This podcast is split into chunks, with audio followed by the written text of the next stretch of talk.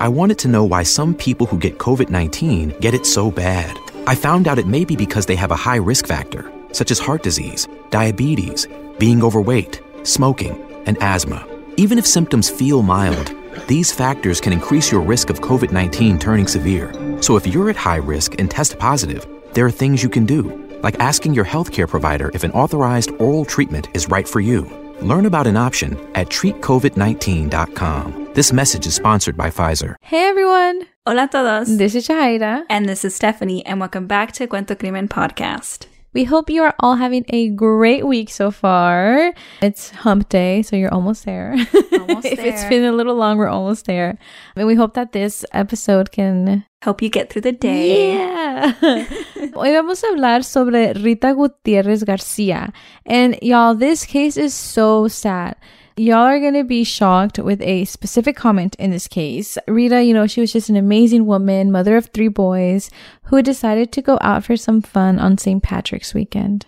I feel like we've covered a lot of these cases where a person goes out and then it Mhm. goes wrong. It doesn't go as planned. And that's really scary because we go out and we expect to come back home safe. It's just scary. It's a scary uno, world. uno no se va a imaginar lo peor, right? Yeah. But like, yeah, it is scary. And como siempre decimos, uno nunca sabe.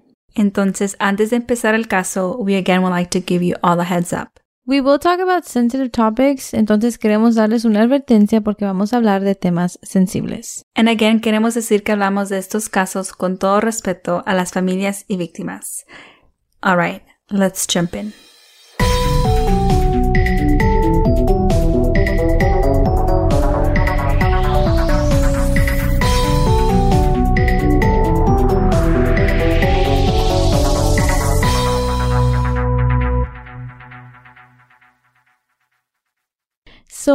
Gutiérrez García tenía 34 años y como dije al principio, ella era mamá de tres niños de las edades 9, 12 y 18.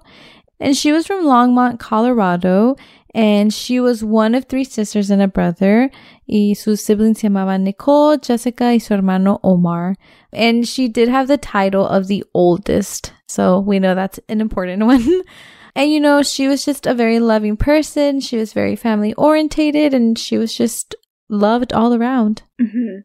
She loved her family, she loved her siblings, her children, and her mother, Diana Romero. And overall, Rita was described as a happy person, again, a family person. And ella estaba trabajando as a paralegal, and she had gotten her certification from Front Range Community College. And so, fast forward, we are specifically talking about St. Patrick's weekend of the year 2018. Rita había planeado a salir con unas amigas y con unas primas. Not sure like how many of them went, but you know, she was going with close friends and it seemed like a few like a group, right? a good amount. And so yeah, you know, she was getting ready and she was ready to head out. I think it's always nice cuando puedes, you know, salir con tus amigas y también tus primas, like Yeah. on one night. Like it's it's nice. It just shows that like Rita is that you know fun person that can bring people together. But Her yeah, two circles. yeah, two circles in one because of her, Mhm. right? But again, like in these cases, no one knew that this night Rita would go missing. And this was March 18th, 2018 from downtown Longmont, Colorado. Again, she was out celebrating St. Patrick's Day and this was the last time that she was seen and roughly around 2:30 a.m. So that night, her and her group of friends decided to go to a bar. Como dices tú, Steph, like nosotros salíamos a las barras and like nunca te vas a imaginar que algo así te pueda pasar. hmm Yeah, and, and especially if she's surrounded by, you know, her friends and her cousins and and also like if it's a place that she's familiar with, like this is downtown, like this is Mhm. her like her place, you know, her environment. Yeah. And so in el bar se dice que she did interact with a man inside the bar, and this was around 1:30 a.m. And this person was identified as Juan Figueroa Jr. And she interacted with him again outside when the bar closed.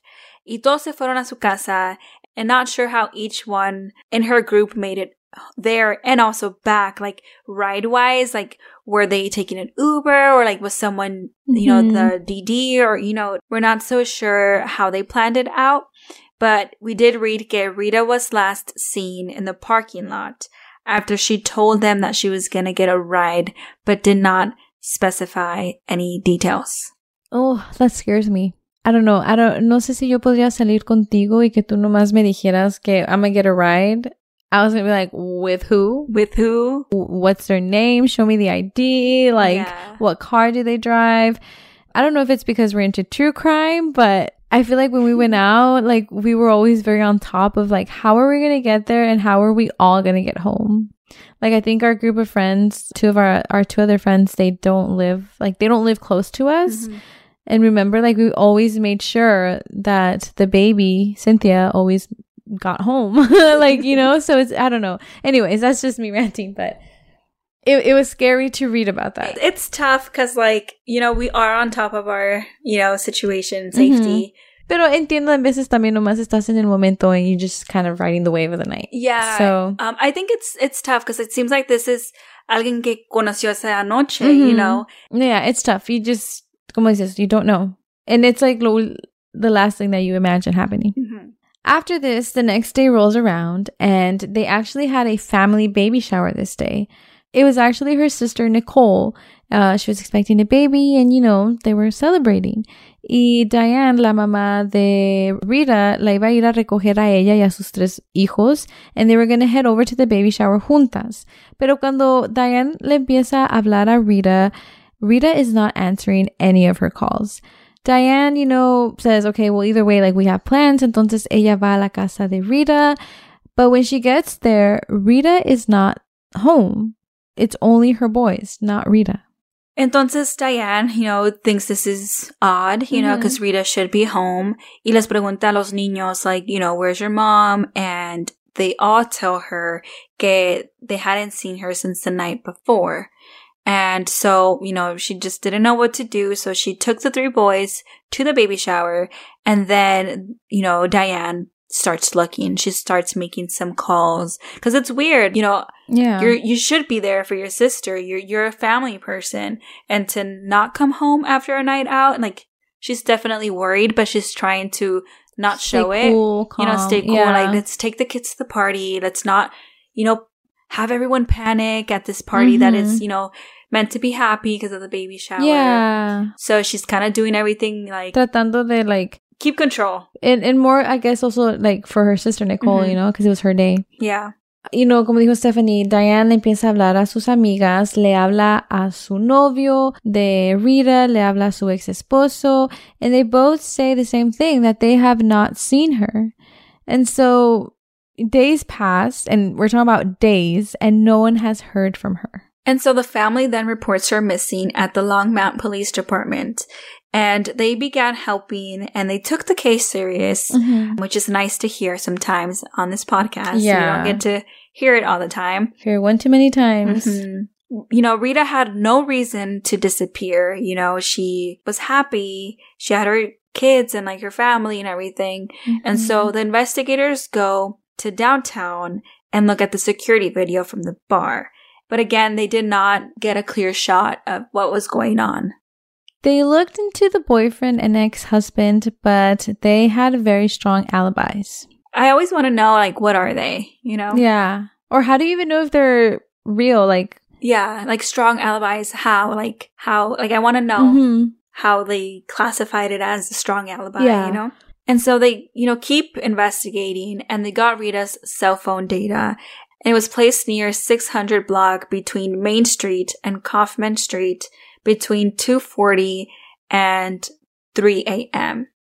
the morning that she went missing. Ujú. Four minutes later, dos llamadas al 911 fueron hechas. And this was with Rita's phone. And her phone dropped off the network at 3.10 a.m.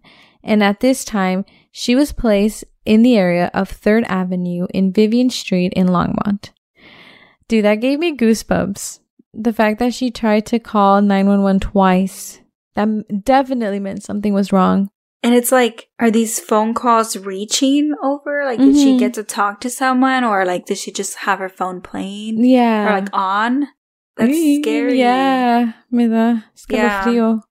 And so, you know, they keep investigating and you know, some witnesses speak up about the man that she talked to at the bar, and they were able to identify him. And we mentioned it before. Mm-hmm. So we're really glad that they were able to identify him as Juan Jose Figueroa Jr. of 29 years old. I think that's like a big win in the investigation. Like, Like it's fast. you yeah, know? like here's this person she was last seen, and now you know exactly who this person Mhm. is. A security camera captured Juan's truck driving through the same area at 3, like about 3 a.m. in the morning. And this was where Rita's phone had pinged. Mhm. This is all adding up, right? Mhm. So they, they feel like they're getting somewhere. Yeah. You know, they're chasing Oh, they the right are. lead. Yeah, exactly. Um, and so, you know, police, of course, want to talk to this Juan, right? And they start to try to get a hold of him. And they went to his mother's house, but, you know, no luck. He wasn't there. Y a este punto de la investigación, todos están buscando. Like, there's searches and búsquedas, and the family is just so desperate. Like, ya van varios días y nadie sabe nada sobre Rita. And so fast forward now, March 27th, 2018, Juan tried crossing the border back to the US. So that, if you think about it, Hmm. he successfully went to Mexico, was hanging out over there for a couple days, and then And he wanted to cross back. back. and that's when he got caught and was arrested on a warrant for a separate sexual assault case. So not related to Rita. But this is another one. Yeah. So I feel like, okay, ya van como dos pantaritas rojas. Yeah. Porque one, so you have two separate cases, and then another one, me imagino que si él no tiene the ability de estar viajando a México o a los Ujú. Estados Unidos, no tan fácilmente te vas a querer regresar a México. Yeah. Like, that's a risk. Like, si ya entraste, you're not going to want to leave that. Yeah. So it had to be a big thing for him to want to leave, if that Mhm. makes sense. Yeah, I don't know. That's just like my sense. way of Like, thinking. if you know like he's Mhm. trying to run away he knows that you know what he did is wrong he's Mhm. trying to run away but he's risking it to Yeah. get caught by coming back Exactly. This means that two days after Rita's disappearance, Juan left to Mexico, como estamos diciendo, on March 20th, because he was named in court for a 2017 sexual assault and strangulation.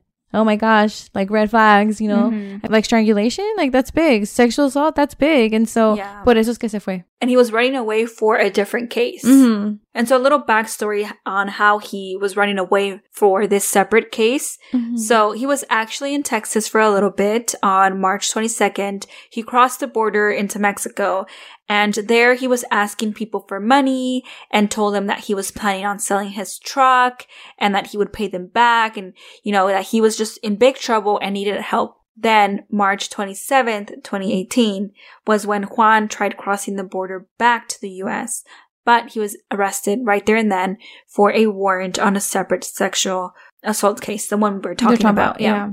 Y entonces cuando ya you know, lo tienen y se reporta, le dicen que ellos tienen el warrant on a sexual assault charge. And then he makes this comment which was really interesting. Él les dice, that's the only warrant? That's it? Just the sexual assault? Sweet. And then he claps and then he says, let's get this over and done with so I can get my bond, get it posted. This is a comment that we talked about in the Mhm. intro. It's like, what? Like, just sexual assault? Mhm. That is crazy that someone said that. Or just like the, even the, the sweet. Yeah, like what's it's no sweet? big deal. Yeah, like what's sweet about that?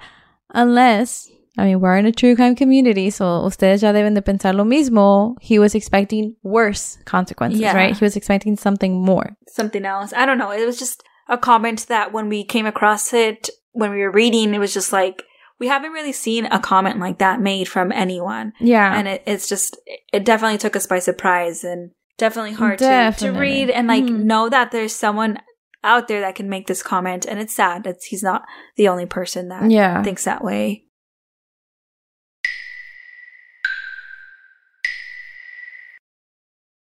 Hey everyone, Jahaira here, y este episodio de Cuento Crimen Podcast es presentado por McDonald's. El McRib ha vuelto, pero esta es su tour de despedida. Like a band that's had four farewell tours, we never know if this means it's gone for good. Es momento de celebrar este sandwich icónico, from its tangy barbecue sauce to its tart pickles. No te olvides de agarrar servilletas cuando te comas tu último McRib, ya sea para limpiarte las lágrimas o la salsita barbecue. Enjoy every single saucy bite like it's your last McRib ever. El tour de despedida del McRib está pasando en McDonald's. The McRib farewell tour is happening now at McDonald's. So make sure that you run to your nearest McDonald's and you order yourself a McRib. Since 1985, HACER has helped aspiring Latino students achieve their dreams of going to college. But despite students' unwavering desire for progress, they still feel lost and powerless, making the need for support greater than ever. And that means it's time to hacer more. We want to get Latino students to believe in themselves again and apply by inspiring them through Katia Echazarreta, the first Mexican born woman to go to space, and convincing them that McDonald's can help them achieve their college dreams with the steady support of HACER. Since 1985, McDonald's has given over $33 million in scholarships. And now this year, McDonald's is giving away $500,000 in scholarships. That means that you can win one of the 30 scholarships, meaning you can win a scholarship for up to $100,000. Follow your dreams. Go further like Katia Echazarreta applied to McDonald's HACER National Scholarship. To apply to the McDonald's HACER National Scholarship, visit mcdonalds.com slash HACER. Apply now, porque uno nunca sabe. Se puede ganar. And now back to the episode. And so, this was, como dijimos, un caso separado del de Rita y este pasó en el noviembre del 2017, months before he eventually encountered Rita. Y entonces, en el 2017, él conoció a esta mujer en downtown Longmont y la llevó a su casa. Y de allí, he choked her until she passed out and woke up to him slapping her, and she was also undressed. yeah, Steph is trying to like wrap her head around it. Yeah, it, it's a lot because, like, you know, it's kind of like the same thing. Like, it was in downtown, right? And this was like one year before Mhm. Rita. And so a year later, he meets Rita downtown. So it's like, Mm, yeah. Deja vu. yeah, it's just not. I wish like people like him could be caught earlier. That's like one year between these two incidents, and like you, we don't know if anything else happened right in between that. While he was awaiting for this trial for this November 2017 incident, he was named a suspect for Rita's case. The Colorado Bureau of Investigation searched Juan's truck and they found Rita's DNA. Although he obviously cleaned the car, todavía se quedaron huellas de Rita. You know, we hear this again and again in all these cases where the Mhm. person cleans their car and thinks that that They're will good. they're good. You know, they you know it's like squeaky clean and they're not gonna get caught. There's no DNA. Yeah. But obviously, Think again. yeah, think again. Yeah. Like, you know, science. They're gonna find something. And then we kept reading about this case, and we saw that Juan then told a cellmate that he strangled the missing woman, and that he then disposed of her body before he headed to his sister's house. And he told the cellmate that uh, the reason why he did all this was because Rita had called him a weirdo Wow. and that that's what triggered him and he punched her and then knocked her unconscious and then strangled her See, why do I'm sorry, why do some people have like really big egos? yeah and Like- like, If she called you a weirdo, big whoop de doo. I don't know. I feel like this seems like projection, like something inside got triggered. I don't know. yeah i don't know it's just like for one word Yeah. and like and it's a weirdo. Like it, that's not a loaded word. yeah it, it's But again, we don't know what he's fighting, so we don't know. yeah it's just it, it's one word and it's like frustrating Yeah. because one word versus a life Mhm. you know Y después de que él le mencionó esto, también les dijo que él escondió el cuerpo de Rita in an area not accessible to the public. And because of this, you know, confession to a cellmate and everything that's been going on and everything they have on him, they were able to get a court order to tap his phone in prison. You know, they were able to get a recorded call from jail showing that Juan was talking about burning his clothes and cleaning his truck to avoid getting caught. So everything's piling up. Yeah, that's literally what I was thinking. I was like, okay, ¿qué más quieren? The dots are connecting. Yes, like cell phone records and Mhm. like his truck is in the same spot that Rita's phone is pinging and Mhm. all these things, you know, like him running away, coming Yeah. back, and his confession, just everything's piling up. Ahí estaba la evidencia. ¿Qué más quería la policía? He was convicted of multiple sex assault counts, attempted murder, first degree assault, and other charges in 2019 after his arrest because of what happened in 2017. And he was sentenced to 93 years to life in the Department of Corrections in May 2019 for a conviction related to attempted murder and sexual assault of another woman. And then he was indicted by a jury in 2021 for first degree murder and second degree kidnapping of Rita, even though they didn't have a body. I mean, yeah, there's no body, pero pues sí, él dijo que escondió la body. Like, yeah. you know. It's just too much pointing fingers at Yeah, him. I just. So I think like they were confident. Because Mm. usually like, si no tienes un cuerpo, You you, know, it's can't. harder to win the case. But, you know, in this one, everything's pointing towards him. I see. And it's also like really interesting to me how he already knows that they know that he said he hit the body. More of just him, you know, like staying his ground of not Mhm. saying where is the body. Yeah. You know? I don't know. It's like a game. yeah, like at this one, what do you have to lose? Yeah. But yeah, it was clear that he was only taunting police del cuerpo porque él hasta dijo un comentario and it just, ugh, it irks me the wrong way. He said that he had buried the body and that the only way anyone would find it is if police inserted a probe into his brain.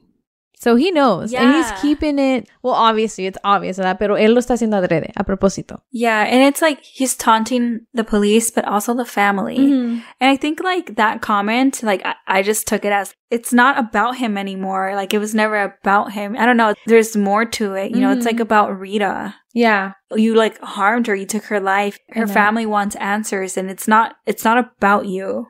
He's Yeah. making it, I don't oh, know. Yeah. Well, I mean, that's what they are. no, but yeah, I, I get what you're saying, Steph. Like he's finding joy in someone else's heartbreak. Yeah. And to top it off, there was also a witness saying that they saw Juan next to a fire or that he possibly could have started this fire in days after Rita's disappearance. There's just too much like odd behavior. you know, Yeah. like a fire. Why? Too much coincidence. Yeah. Entonces, cuatro años después, encontraron restos humanos and they were found in east of Longmont in Weld County, Colorado on April 28, 2022. So earlier this year. And there was no ID to help identify this person. And so they conducted a DNA analysis. And it wasn't until May 19th that they were able to confirm that it was Rita Gutierrez Garcia. It's so crazy to me que tan reciente fue esto. Like apenas hace unos meses. Yeah. It's crazy. Y en la corte en junio del año 2022, he tried saying he was insane that night. And these are going to be quotes from him. He said, I was crazy. I couldn't handle my emotions. And when she did call me a weirdo, yeah, I snapped. I punched her. I dragged her to my car. Out of anger, I didn't know how to handle it. I just strangled her and I killed her. Then he goes on to say that he snapped out of it and he realized he, you know, what he did was wrong, but he decided not to call police because he had rights, which included being presumed innocent until proven guilty. You had rights. So did Rita. Yeah. It's how do you do something like that and then think about yourself? I have rights. Honestly, he probably had to like brainwash himself and like reassure himself that it's okay. It's he had rights, yeah. you know? Ugh. Yeah, that, yeah, that's maybe something that was going on through his head to Mhm. like, like, I guess he was trying to justify what he, what he had just done, you know? Yeah. And so Juan Figueroa Jr. pleaded guilty to a second degree murder and first degree kidnapping. He was sentenced to 48 years for the murder charge and 12 years for the kidnapping charge. And this will all be served concurrent to a 93 year sentence that he's already serving for an unrelated case. The one we like mentioned Yeah. earlier. Entonces, he's been there for a while and it just keeps piling up.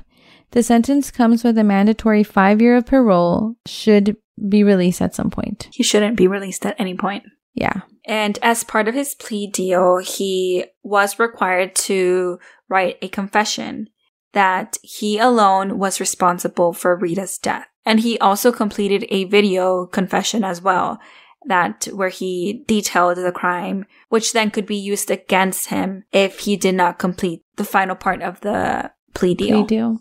And so, a year después que Rita desapareció, su familia de ella quería empezar una tradición. They wanted to adopt a tree that they would call their hope tree. And they wanted to, you know, start the tradition of tying ribbon around these trees Mhm. of hope. Yeah, and, and it's like, you know, at this point, you know, they didn't have a burial site Mhm. and all they had was this tree. And I think that's needed. Like, Ira, I think it's like part of the closure. Mhm. like having somewhere that represents her and like you can talk Mhm. to her, you know, that just, that space. And then later, a detective came up with an idea. They came up with the idea to install a bench in Rita's honor, but he helped with fundraising efforts, which was really nice. And I think, you know, again, it just shows support to the family. And he also worked with the family to come up with a quote that would ultimately be engraved on a plaque and placed on the bench. And the quote is a reminder that the search continues, and it reads, and I quote, In loving memory of Rita Gutierrez Garcia, for the rest of our lives we will search for moments full of you. End quote. Oh, stop. That like, ah, like I know, that's a can't. really nice quote. And I like that. We will search for moments full of you. Oh my gosh. I think again nos enseña que estos casos, you know, they leave behind a grieving family, a family who's hurting, a family who, you know, just there was so much more for, you know, Rita to live and Mhm. also like her to live with everyone that she loved. her sons. dude. Yeah, it's like at, you know, those happy moments that they have as a family, it's always going to be a little sad too. Yeah. Because it's like, she should be here. Yeah. Y me da gusto de saber que al menos ya tiene una persona responsable, you know, por lo que le pasó a Rita. And it seems like he was a bad person, you know, pasó más de una vez. Y I don't know, así we limit how many more times this could happen. Yeah, it's really nice to hear that the family felt supported by the police department. We don't hear that very often, so Mhm. that's really nice. Yeah, this is a really sad case and, you know, like this is a case where, you know, the comment that he made, it's like very shocking and, you know, ending these cases is always hard. Yeah, it is. So yeah, this was Rita's case. It's a very sad one, like all of them are. If you have any requests on any other case, make sure to send them our way. We appreciate all of you that listen to our podcast weekly. We are so thankful and so grateful for you all. Mhm. And if you have any requests, just let us know. We will see y'all next week.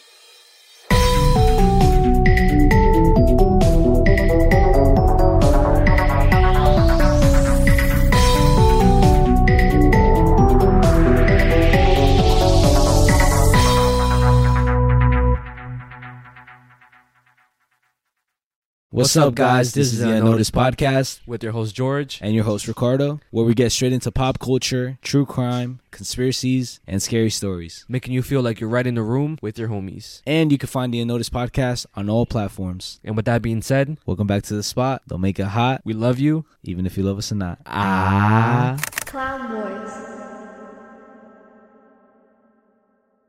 With the Lucky Land slots, you can get lucky just about anywhere.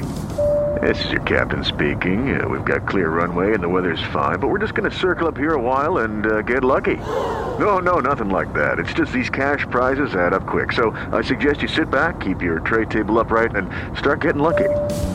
Play for free at LuckyLandSlots.com. Are you feeling lucky? No purchase necessary. Void where prohibited by law. 18 plus terms and conditions apply. See website for details.